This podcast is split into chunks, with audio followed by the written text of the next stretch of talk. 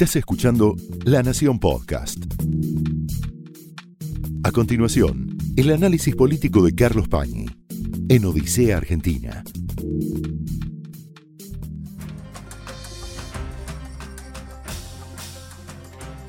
Muy buenas noches, bienvenidos a Odisea.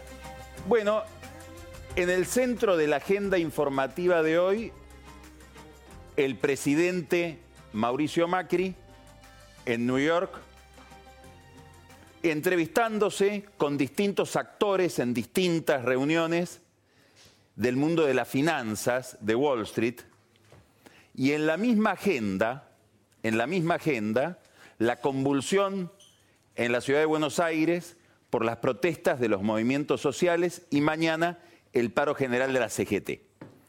Son dos caras de la misma moneda, entre una y otra escena, un dilema, una contradicción, un nudo muy difícil de resolver para el gobierno y para la economía argentina.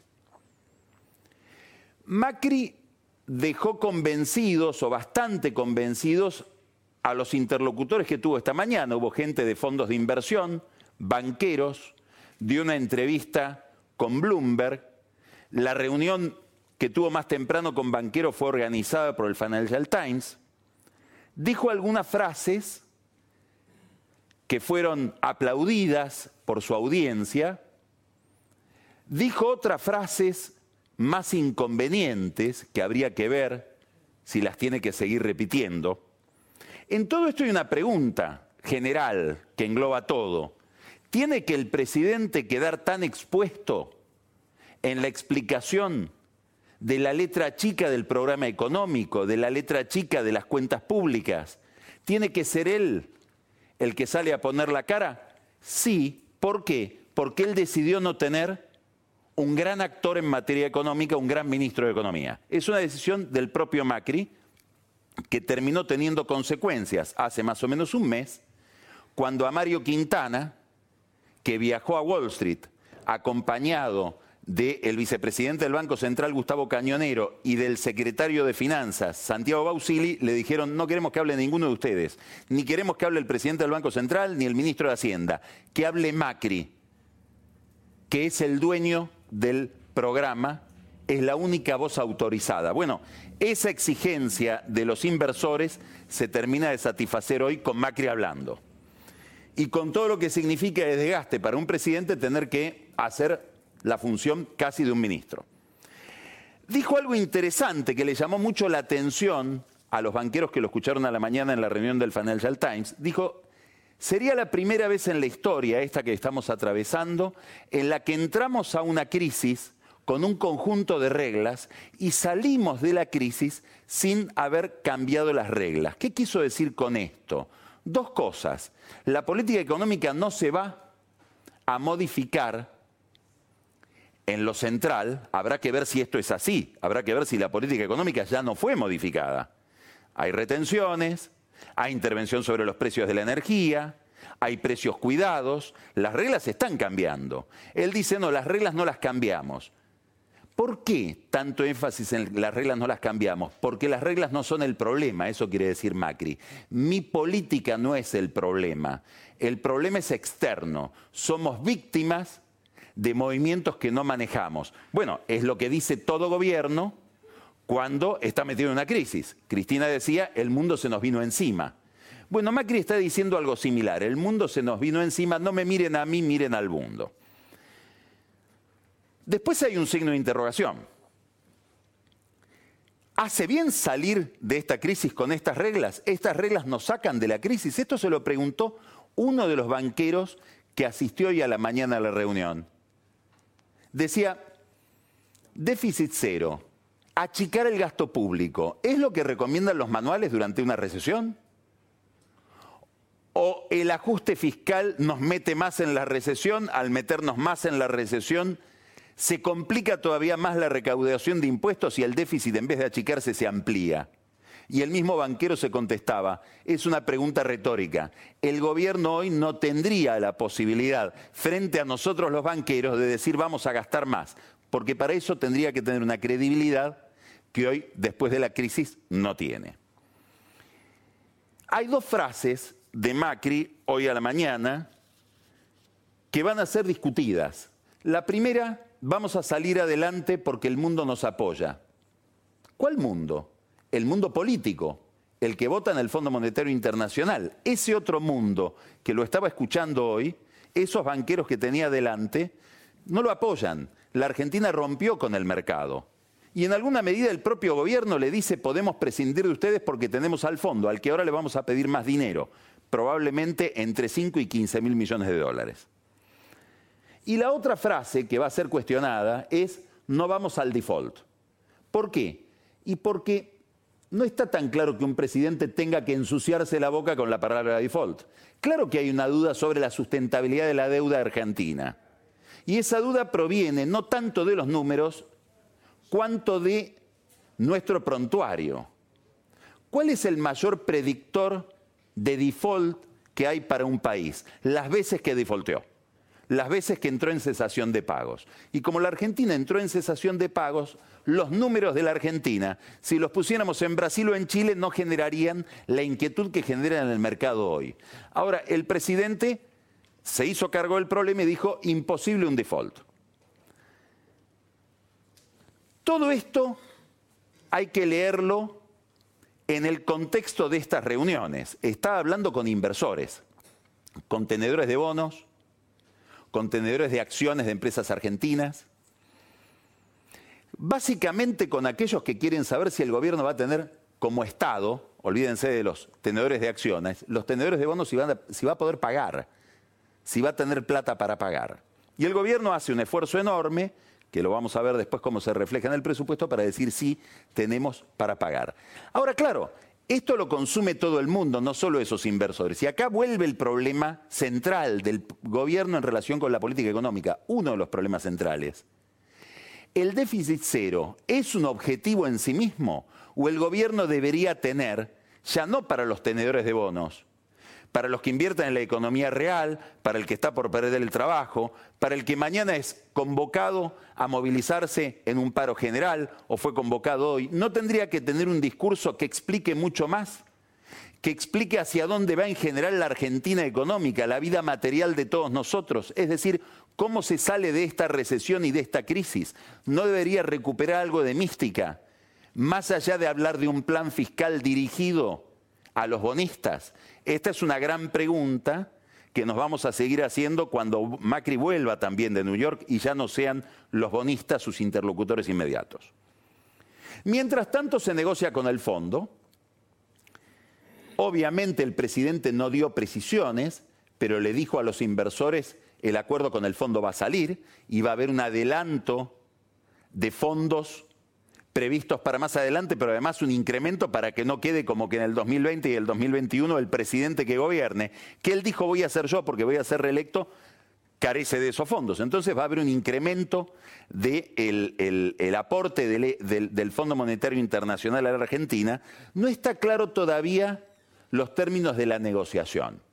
Sabemos que el gobierno le propone déficit cero, pero hay dos temas que están en la penumbra y si están en la penumbra es porque deben ser los más importantes. Primero, ¿el fondo está interesado, como están interesados los inversores, en la sustentabilidad de la deuda argentina?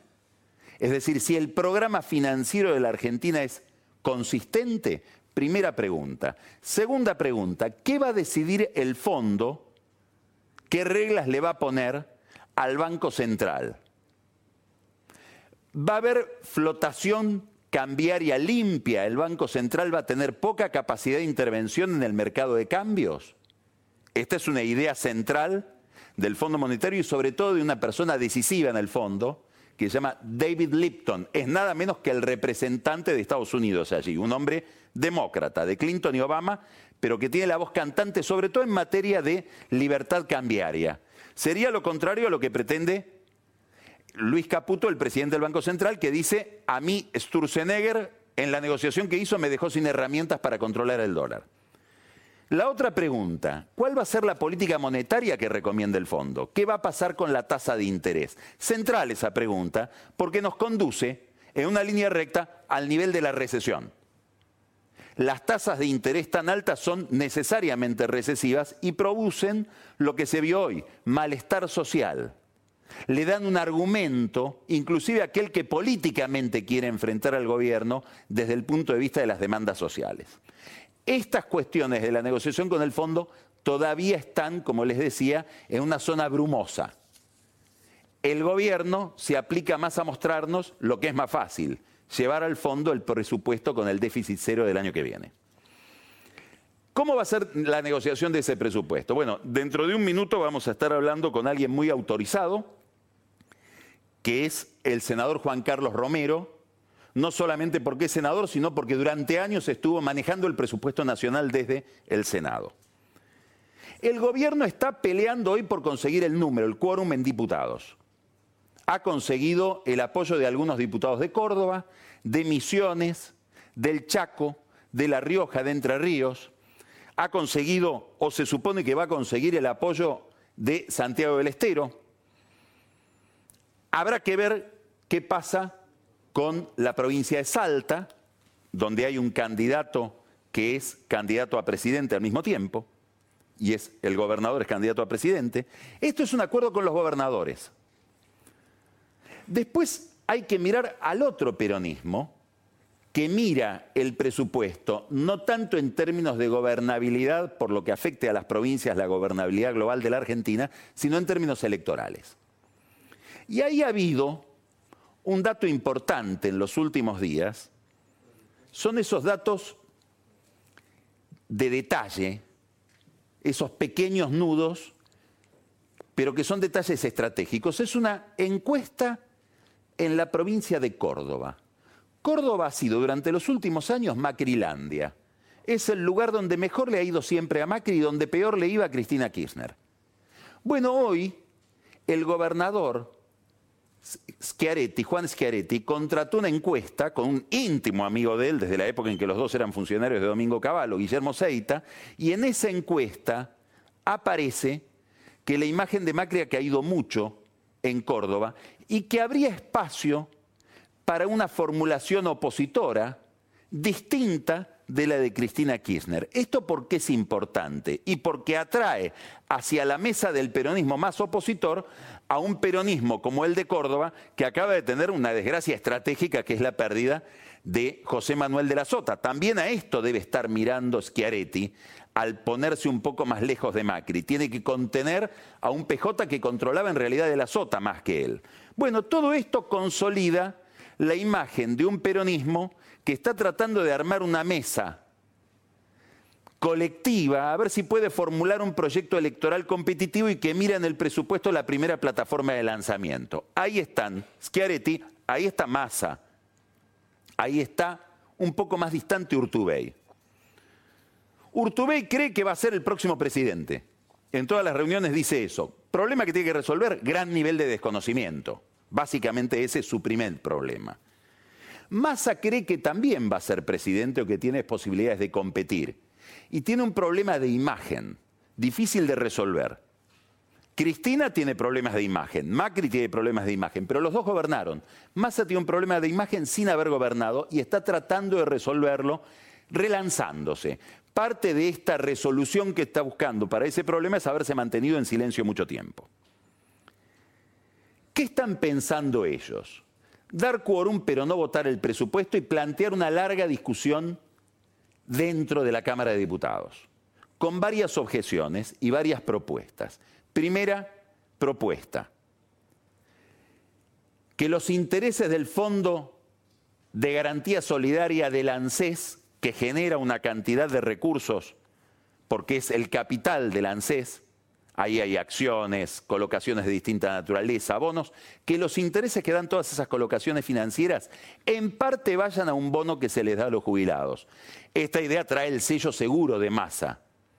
No sé si es masa el de la idea, pero masa es siempre la pretensión de algo para los jubilados. También es el responsable de gran parte del déficit que tiene el ANSES por la incorporación masiva de gente que no aportó cuando él estaba en el gobierno el fondo sojero que vuelva a las provincias porque por las provincias vuelve a los municipios. Segunda propuesta que va a ser el peronismo, este peronismo más opositor.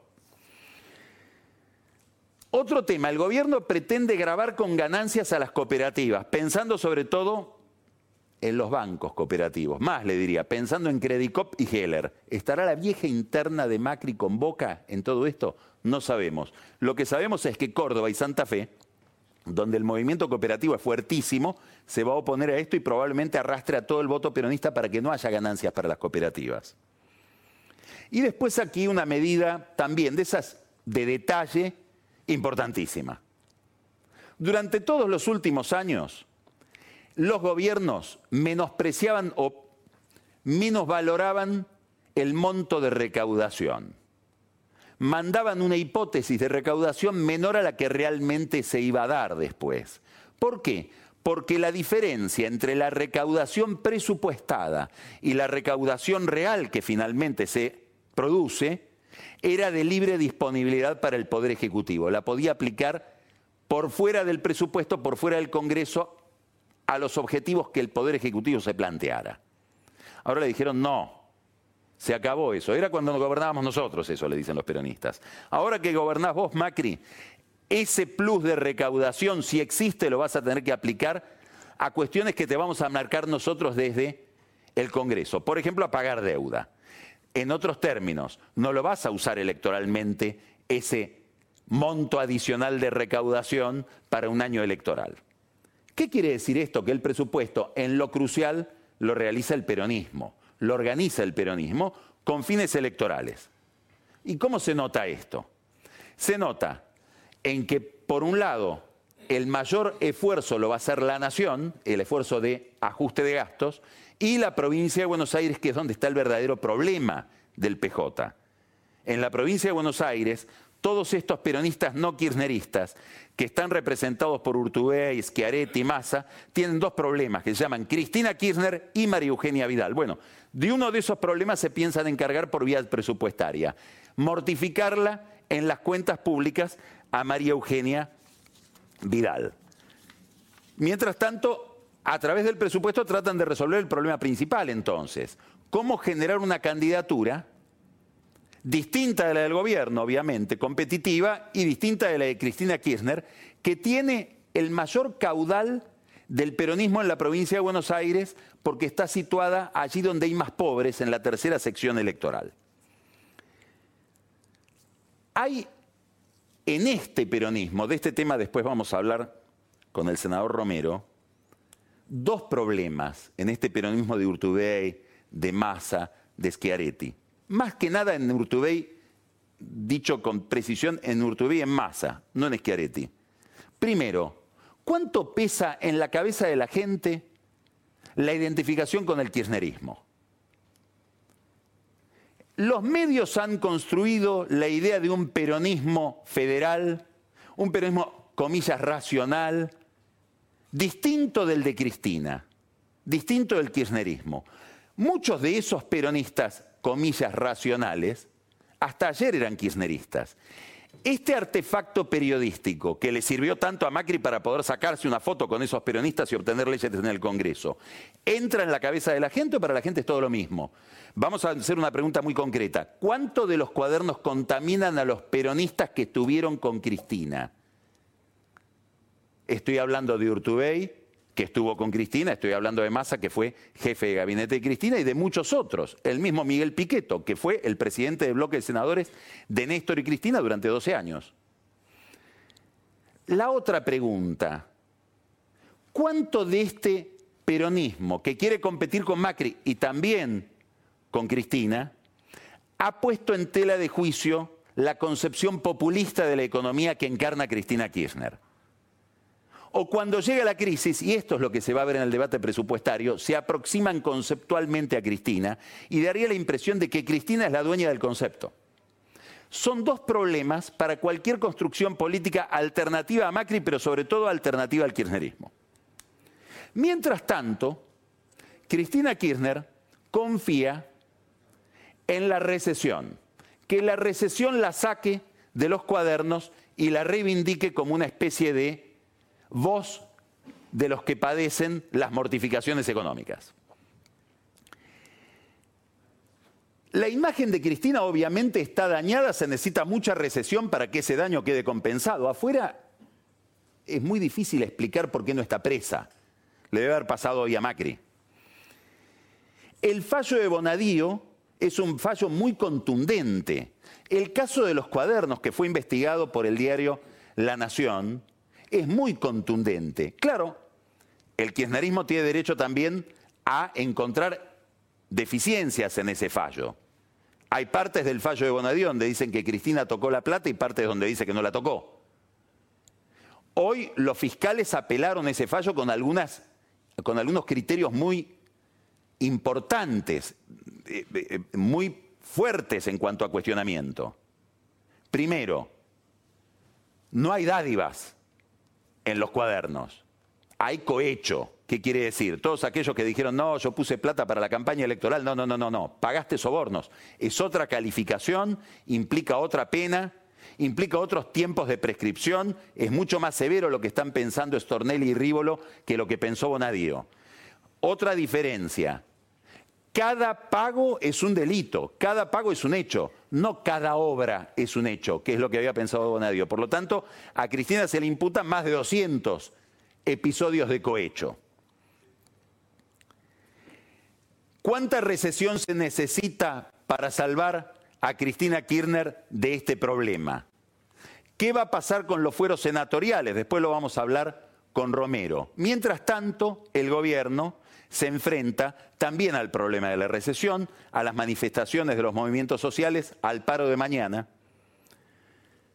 Con esa pregunta, Macri dice, entramos a la crisis con unas reglas, salimos de la crisis con las mismas reglas. Y la pregunta es, con esas reglas, la recesión va a ser más profunda o menos profunda, va a durar más o menos. En otras palabras, con esas reglas, ¿Macri se acerca más o se aleja de la reelección? Esta no es una pregunta para banqueros, es una pregunta para los que manejan la política en la Casa Rosada. Esto fue el análisis político de Carlos Pañi en Odisea Argentina, un podcast exclusivo de la Nación. Escucha todos los programas de La Nación Podcast en www.lanacion.com.ar. Suscríbete para no perderte ningún episodio. Estamos en Spotify, Apple Podcast, Google Podcast y en tu reproductor de podcast favorito. Seguí escuchando La Nación Podcast.